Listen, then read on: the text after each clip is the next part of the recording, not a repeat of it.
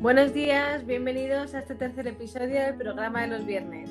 Hoy, día 22 de mayo, amanecemos aún en la fase cero a la espera de nuevas noticias. Parece que ya va quedando menos para ir volviendo a la nueva normalidad. Algunos comercios ya han empezado a abrir con el aforo limitado y desde hace unas, semanas podemos salir a pasear sin tener que esperar a ese momento de compra semanal para tener un respiro de aire fresco. Sabéis que nos gusta compartir con vosotros algunas curiosidades, como que por ejemplo hoy se celebra el Día Mundial de la Biodiversidad, para tomar conciencia de la importancia que tiene la fauna y la flora para la supervivencia de nuestra especie, ya que es vital para nuestra alimentación y para nuestra salud. Por ejemplo, y teniendo en cuenta la situación actual de coronavirus, se habla de la importante que es mantener esta diversidad para disminuir la probabilidad de contagios entre animales y humanos. La verdad es que estamos en un momento importante de toma de conciencia, pero de lo que no nos hemos dado apenas cuenta es de que los días y semanas van pasando y que aunque salimos del CRPS un 13 de marzo, sin darnos cuenta la primavera y casi ya el verano se han colado en nuestras casas. ¿Habéis hecho ya el clásico cambio de ropa en el armario? Pues este calor lo ha pillado con las sábanas de franela. Hay que ir poniéndose ya con él, ¿eh? Y cambiar las zapatillas de pelo de andar por casa por las chancletas de veranillo, porque como esperemos el clásico 40 de mayo, nos coge el calor con los jerseys de cuello alto y la pana encima. Y para colmo este año como complemento una mascarilla. Aunque he leído que Lidl va a sacar a la venta unos diseños muy monos de Agatha Ruiz de la Prada. Sudaremos la gota gorda con el kit completo, pero eso sí, iremos con mucho glamour. Y entre mudas de ropa y paseos reflexivos al atardecer, esperamos que le hayáis dedicado un momento a pensar sobre la respuesta al acertijo que os lanzábamos la semana pasada. Os recordamos cuál era. Existe cuando hay luz, pero la luz directamente le mata. Hemos recibido varias respuestas a lo largo de la semana. Inma nos dice que cree que se refiere a las flores y que puede tratarse de los crisantemos. Su nuera Samira se ha animado a participar y cree que se refiere al amanecer, Antonio piensa que se trata de un vampiro. Carmen piensa que puede ser la luna. Iván cree que se trata de la sombra. Pues bien, el afortunado que recibe el paquete de choppers virtual esta semana es Iván, porque efectivamente, tal y como él ha dicho, la respuesta es la sombra. Iván, enhorabuena, va, va camino de tu casa ese paquete de choppers. Para la semana que viene os lanzamos un reto diferente. Consiste en lanzar una botella de agua medio llena haciendo que gire en el aire y que caiga de pie en el suelo. El premio irá acompañado del divertido rato que pasaréis mientras lo intentáis. Os proponemos esta vez que lo grabéis en un vídeo y lo compartáis con todos nosotros por WhatsApp para que lo podamos subir a la página web del CRPS Mira lo que hacemos. Os pasamos junto a este podcast por WhatsApp un vídeo para que veáis, para que veáis en qué consiste el reto y que vayáis practicando durante toda la semana.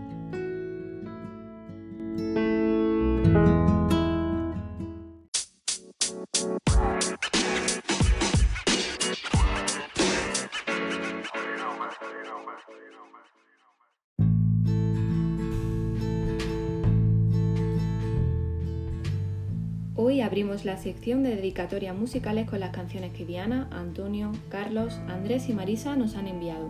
Os recordamos que para acceder a ellas podéis hacerlo a través de Spotify, siguiendo nuestra cuenta el programa de los viernes y accediendo a la playlist que hemos creado.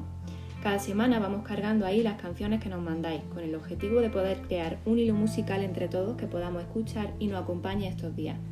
Junto a este podcast os mandamos un enlace a la playlist para que podáis acceder a toda la música desde Spotify. Las canciones de esta semana son Mi amor de Stacy Kent, recomendada por Marisa, canción que según nos dice le recuerda las vacaciones. Cante Cool Romanilor de Virginia Irimus que nos manda Diana en la añoranza a su tierra. Gitano de las gemelas Carmona que nos envía Antonio con esta dedicatoria.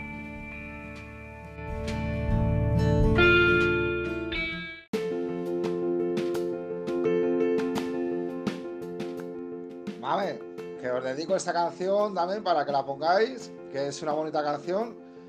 Como yo también me he criado en un barrio gitano y mi segunda familia son los gitanos, que son como si fuera mi familia, bueno, ellos me consideran como de su familia también. Y pues algo bonito, una canción bonita, por lo menos, y con salero. Y espero que os guste mucho y que la pongáis y que os la dedica, os la dedico a todo el equipo, a todos y a todos los compañeros y espero que os guste un montón. Gracias.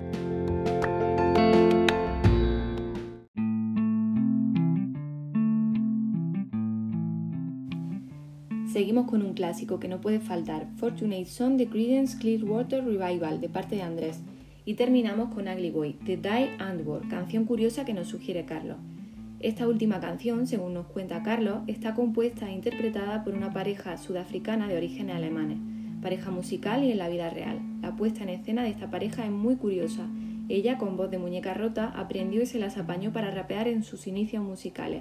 Afirma Carlos que sus canciones son un refrito de versiones maquinistas de finales de los 90, que no sabe si son aptas para oídos sensibles, pero cuya originalidad no deja a nadie indiferente. Gracias Carlos por enseñarnos la historia detrás de cada canción.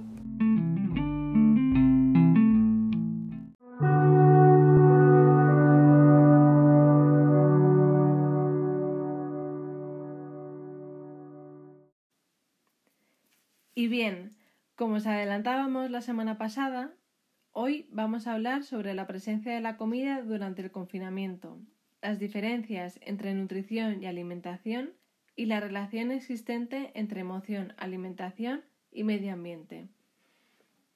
Como habréis escuchado en las noticias, hay productos que han llenado nuestros carros como la levadura y la harina para la preparación de postres. El confinamiento ha supuesto una ruptura radical con nuestra rutina y esto ha generado, entre otras muchas cosas, un baile de emociones, momentos de cierta ansiedad, más tiempo libre a nuestra disposición, más comida disponible en la despensa, y es posible que hayamos comido más de lo necesario. Cuando comemos, nuestro cerebro segrega un neurotransmisor llamado dopamina que activa un sistema de recompensa y premia acciones que son útiles para nuestra supervivencia, en este caso, comer. Ahora bien, hay veces que se trata de hambre fisiológica y otras de hambre emocional. Sabremos que es hambre emocional cuando el deseo de comer se presente de forma brusca y se nos antojen alimentos determinados, normalmente muy calóricos. Por ejemplo, esto explicaría por qué es más fácil que se nos antoje un donut en vez de brócoli. Este deseo, además, resulta difícil de posponer y después de comer hay cierta presencia de un sentimiento de culpa. Estas claves nos ayudarán a diferenciar y a darnos un espacio para plantearnos cómo nos sentimos en ese momento y qué necesidad estamos manejando en esa relación con la comida. Darnos este espacio nos permitirá un margen para poder afrontar las emociones con estrategias alternativas a la comida. Además, hay otras pautas más relacionadas con cambio de hábitos que nos van a permitir tener una relación sana con la comida, como ayudarnos con la planificación de menús para no comprar más allá de lo necesario, ir a hacer la compra sin sensación de hambre, comer a una misma hora y en un mismo lugar, y evitar las distracciones durante las comidas para favorecer una alimentación consciente. Y justamente para trabajar esta necesidad de conciencia plena a la hora de comer, os proponemos el siguiente ejercicio. Vamos a utilizar un alimento que podemos encontrar con facilidad en casa, como por ejemplo una manzana o cualquier otra fruta que tengáis en casa. Para este ejercicio, empieza cogiendo la manzana y siéntate delante de ella. Si está junto al plato de comida del que acabas de disfrutar, párate a observar lo que hay sobre la mesa. Haz una pausa para inspirar y expirar varias veces. A continuación, coge la manzana y siente las sensaciones al tenerla en la mano. Siente su peso. Pasa los dedos por la superficie. Recorre su forma. Siente su textura y su temperatura. Ahora, muérdela. Siente la acción de los dientes cuando lo haces. Los movimientos de la lengua. cómo comienza a segregarse la saliva, cómo se deshace poco a poco. Detente a observar con conciencia cada masticación y el propio acto de tragar.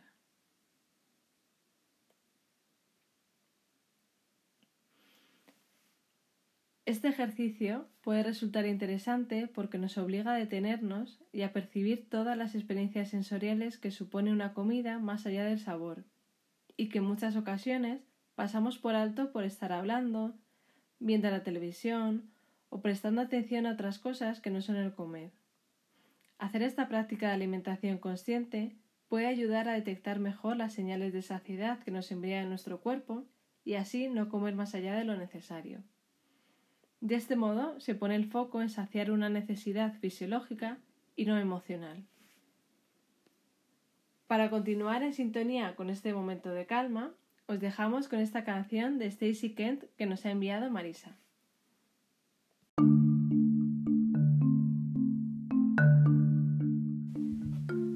¿Pensáis que es lo mismo alimentarse que nutrirse? A veces tendemos a pensar que sí, y nos referimos a la alimentación en general sin tener clara la diferencia entre estos dos conceptos. La alimentación es una actividad que conlleva a su vez varios procesos que se dan de forma diferenciada y que van desde la elección del tipo de alimento que vamos a comer, su obtención, la planificación de su ingesta en cuanto al modo de preparación, frecuencia de consumo, así como la fase de llevar a nuestra boca ese alimento o grupo de alimentos. Es decir, es una actividad a través de la cual nos aseguramos la provisión de alimentos cuándo y cómo los vamos a comer. Este proceso, a su vez, puede conllevar la planificación de una dieta saludable, en la que se contemplen aspectos como las necesidades nutricionales en general y de forma específica para cada individuo, la disponibilidad de alimentos según la estación del año o el clima, o los recursos locales para conseguirlo, así como también la huella de carbono que generamos con su consumo. Por otro lado está la nutrición, que es un proceso a través del cual nuestro organismo mediante la actividad de diferentes órganos que forman parte del aparato digestivo, consigue descomponer en partes más pequeñas los alimentos que tomamos, para así obtener de ellos los nutrientes que nuestro cuerpo necesita para realizar las funciones vitales para la supervivencia. ¿Qué ocurre cuando la alimentación no es respetuosa con las necesidades nutricionales de los seres humanos y con el medio ambiente? Pues que nuestro organismo empieza a experimentar problemas en su funcionamiento, que si se mantienen durante mucho tiempo pueden acabar derivando en enfermedades y que además, de forma paralela, los ecosistemas de la Tierra se ven afectados. ¿Y qué pasa si el ecosistema se altera? Pues que donde antes podían crecer lechugas, ahora cuesta más que crezcan porque aparecen nuevas plagas de insectos que se las comen. O por ejemplo, que se alteran los ciclos de desarrollo de las plantas y por tanto las cosechas de alimentos disminuyen o son de peor calidad. Conclusión, que todo esto acaba afectando a nuestra dieta también. Por eso es importante tener en cuenta que nuestra salud está directamente vinculada con la salud del planeta y que una dieta saludable basada en el consumo de alimentos reales, es decir, nutritivos, de temporada y que contaminen lo menos posible, es una manera de cuidarnos y cuidar la tierra. Resumiendo, y para quedarnos con una idea general del tema tratado hoy, podemos decir que es importante que tomemos conciencia de la relación existente entre emoción, alimentación, salud y sostenibilidad para ir cerrando esta sección divulgativa, os dejamos con un interesante consejo nutricional de Inma y una deliciosa receta que Luismi nos ha mandado. Muchas gracias a los dos.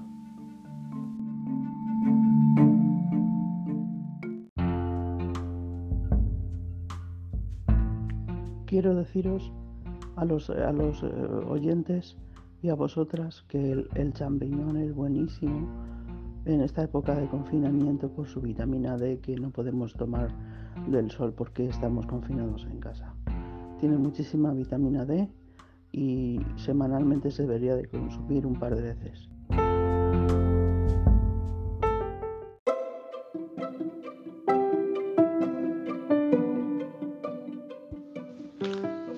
Buenas, esta es la receta que os voy a enviar, galletas de avena. Ingredientes, 230 gramos copos de avena, 100 gramos de harina, 150 gramos de azúcar moreno, una cucharadita de levadura, una pizca de sal, dos huevos, 130 mililitros aceite girasol, mezclamos en un recipiente los copos de avena, la harina y el azúcar, la sal y la levadura, Añadimos los huevos, el aceite, se mezcla todo. Con las manos formamos con esta mezcla las galletas. Se meten en el horno a unos 180 grados 12 minutos aproximadamente hasta que los bordes se doren un poco. Entonces ya estará terminado.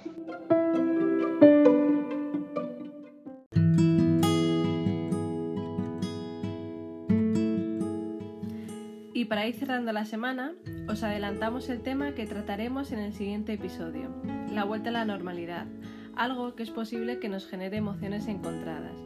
¿Qué es lo que más echáis de menos de la rutina de antes? ¿Hay algo que os genere malestar en esta fase de desescalada? Contadnos.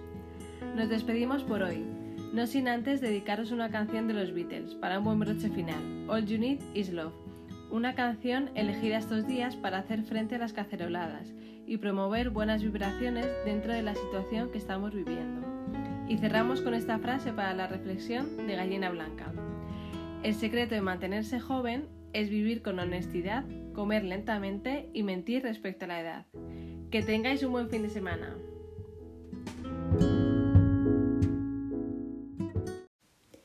Las compañeras del equipo y el jefe han querido compartir con todos nosotros cómo han vivido esta situación y su expectativa ante la desescalada. La semana pasada os planteamos el reto de la botella, algunos de vosotros habéis animado a intentarlo y además lo habéis conseguido a la primera, como Sergio que nos pasó el vídeo que grabó y subimos a la web del CRPS, mira lo que hacemos, que además lo grabó eh, en el descanso del trabajo. Miguel Ángel nos comentaba cuando hablamos con él estos días atrás que conocía este reto, que es una cosa que ya lleva circulando tiempo y que además él conoce el truquillo, ¿no? Eh, decía que bueno, que el truco consiste en no llenar la botella entera de agua, que es una cuestión al final de física. Y bueno, esta semana os lanzamos un chistijo, es decir, una mezcla entre un chiste y un acertijo. Y es, el chistijo es ¿Cuál es el último animal que creó Dios? Ahí va. El ganador del chistijo de esta semana será el afortunado que se lleve un bocata de chorizo de la Fernanda, de esos que tanto triunfan. Y hoy, en la sección vínculos, Inma nos trae un consejo de cocina muy interesante que puede resultar una opción económica, además de ser un postre rico y, y bastante saludable para estos días de calor.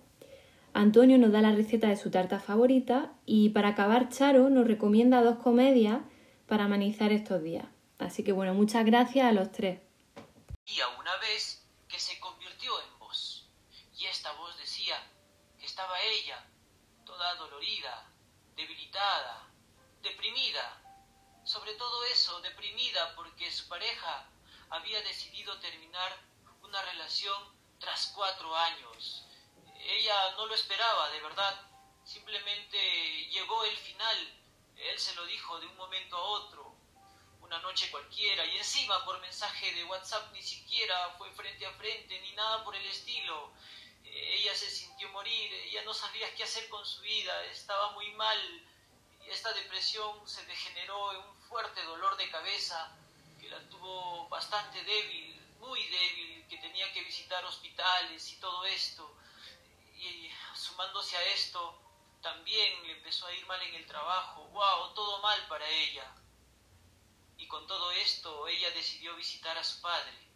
Sí, su padre, un reconocido chef, que estaba allí, solo, ¿no? Y de pronto llega ella, y el padre la ve, y él ya sabía que algo estaba pasando. Así que antes de que la hija le diga cualquier cosa, le dijo, hija, hija, después de cuánto tiempo te veo, venga, un abrazo por acá. Y, debes estar muerta de hambre. ¿Sabes qué? Vamos a prepararte algo para comer.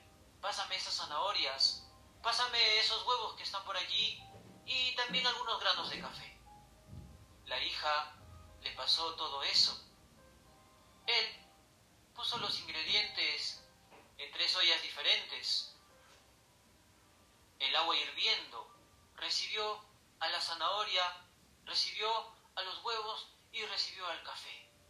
Mientras tanto, la hija deprimida ya no pudo más y le empezó a contar y contar y contar cada una de las cosas que le estaba pasando, la depresión que estaba sintiendo, porque ella creía que eso iba a ser amor eterno, amor para toda la vida, y de pronto él abandona de la nada, de la noche a la mañana, y su salud, y su trabajo, y todo eso. Mientras tanto, mientras tanto, la olla hervía y hervía, cada una de las ollas hervía y hervía. Al rato, el padre, después de escuchar todo lo que le había dicho su hija, apagó la cocina y le dijo, te entiendo, hija mía, te entiendo, sé por lo que estás pasando, de verdad es bastante doloroso todo lo que me cuentas. Favor, las penas con un poco de comida se calman, ¿sabes? Y... Vamos, pásame esas zanahorias ancochadas. Y la hija sacó las zanahorias de la olla después de haberlas removido un poco, ¿no? Y las sacó y de pronto el padre le dijo, dime, ¿qué ves? Esas, esas zanahorias, ¿cómo las ves? A diferencia de cómo me las entregaste.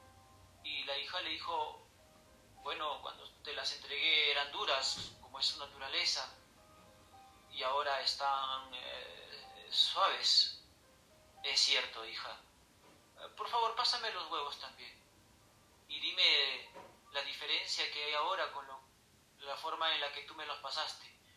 Bueno, cuando te pasé los huevos eh, eran muy frágiles, pero ahora se sienten duros, la verdad. Y bueno, pásame el café, por favor, y dime la diferencia. Eh, bueno, papá, cuando te lo entregué estaban así los granos y ahora después de que han hervido, ay, su aroma es mucho más agradable, ¿sabes? Es cierto, hija. Todo lo que me dices es cierto. Estos tres ingredientes pasaron por una gran adversidad que es el agua hirviente. La zanahoria llegó dura, pero mira, ante la adversidad se volvió suave. El huevo llegó bastante frágil y frente a la adversidad, mira, se volvió duro. Y el café, el café llegó allí y no se dejó cambiar. El café, adversidad, lo que hizo fue cambiar su entorno. El agua era clara. Con el café se oscureció. Fue la adversidad lo que cambió. No el café. No el café. Y dime, hija, ¿tú quién quieres ser? la zanahoria, el huevo o el café frente a las adversidades que te está presentando la vida. La hija entendió todo, abrazó a su padre y lloró las lágrimas que una hija agradecida pueda llorar. Le dijo, muchas gracias papá por todo, por todo lo que me sigues enseñando. Se enjugó una lágrima y disfrutó junto a su padre una rica taza de un aromático café. Como adelantábamos en el último podcast, hoy en la sección divulgativa vamos a hablar sobre un tema que nos parece de suma relevancia en estos momentos, y es el del papel de las nuevas tecnologías en nuestra vida y las competencias digitales. La legislación vigente a nivel educativo contempla desde hace años ya la competencia digital como una de las competencias básicas y necesarias, por tanto, que toda persona tiene que adquirir como una vía de acceso y medio para ir avanzando en la enseñanza obligatoria y también para finalizarla. Es además la base para poder continuar con la formación de adultos. Cuando hablamos de la competencia digital nos referimos a las habilidades para buscar, obtener, procesar y comunicar información, pero también para transformarla en conocimiento. Esta competencia incorpora a su vez otras habilidades que van desde el acceso a la información, su transmisión en distintos soportes, incluyendo para ello la utilización de las nuevas tecnologías de la información y la comunicación. Todo esto como un elemento esencial para informarse, aprender y comunicarse. Y para ir cerrando la sección de vínculos, os dejamos con un relato que nos ha enviado Isma. Es interesante y nos va a hacer reflexionar sobre las diferentes actitudes que podemos adoptar ante la vida cuando se nos presentan circunstancias difíciles.